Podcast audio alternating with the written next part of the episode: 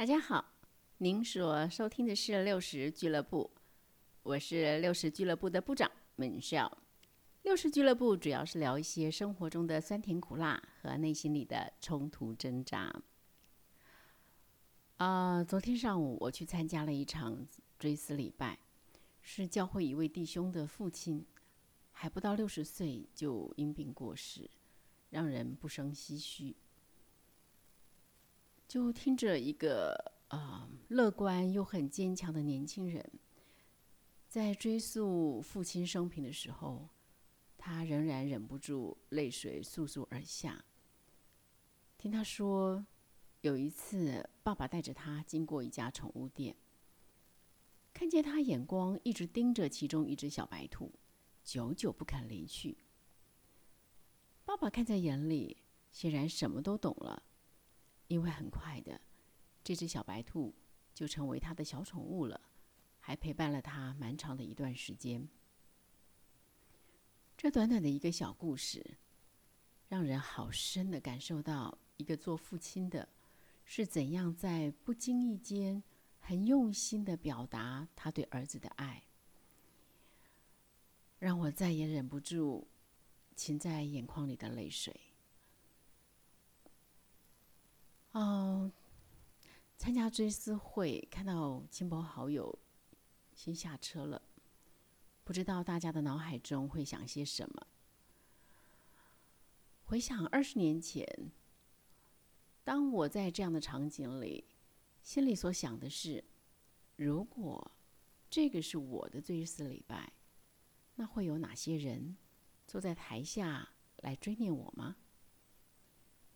可是这些年来，随着年纪渐长，我心里的想法好像也在改变。后来的我比较会想的是：人生这么短，那我留下了什么给这个世界吗？或者我要留什么给这个世代吗？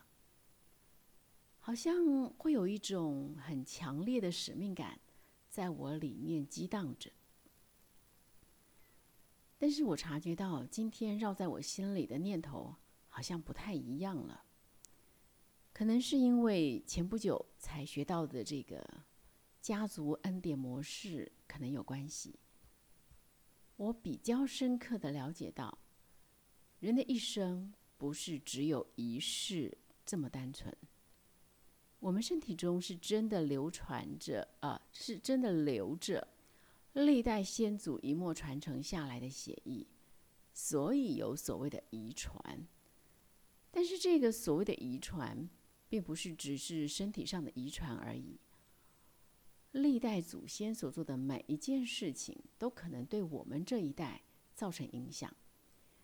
就像圣经上所说的。上帝万不以有罪的为无罪，必追讨他的罪，自负及子，直到三四代。又说：爱我、守我诫命的，我必向他发慈爱，直到千代。这就好像我们华人常说的“祖上有德”或者“祖上必应”，大概是一样的概念。那如果真的是这样的话，我好像就不应该活得那么我行我素了。所以，当我思想到这一层的时候，我好像开始会更认真的来对待我手上所做的每一件事情，因为我相信我是一个什么样的人，我做了什么样的事，都可能会在我儿子、儿子的儿子，甚至啊，甚至孙子的孙子身上。存在具体的影响。有了这一层信念，我好像真的比较不会那么允许自己任意妄为了。所以，当我今天在追思会中再一次感受到生命无常的时候，心里想的已经不再是一个看似很大气却又很遥远的那种使命感或者意义感。今天回到在我里面的想法，好像变成了很小，但是很具体的念头，就是我可以留什么给我的孩子、我的孙子，好让他们在未来的人生道路上可以复制美好的恩典模式。如果我渴望我的孩子、我的孙子，还有他们的孩子、孙子，是一个有爱的人，在他们的生命中可以充满善的循环，那是不是要从我自己开始，做一个有爱的人，让我的生命中充满善的循环，以至于这会成为一个代代复制的恩典模式呢？亲爱的朋友们。不知道对您来说，所谓人生，就是过日子，这样就好了，还是您也很在乎意义感或者使命感呢？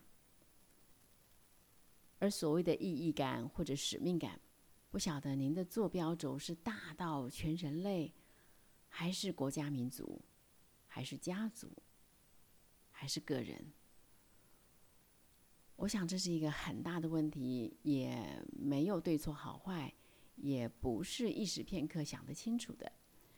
但无论如何，本少祝福您在寻找人生意义的道路上能有透彻的洞察力。好，咱们下回聊。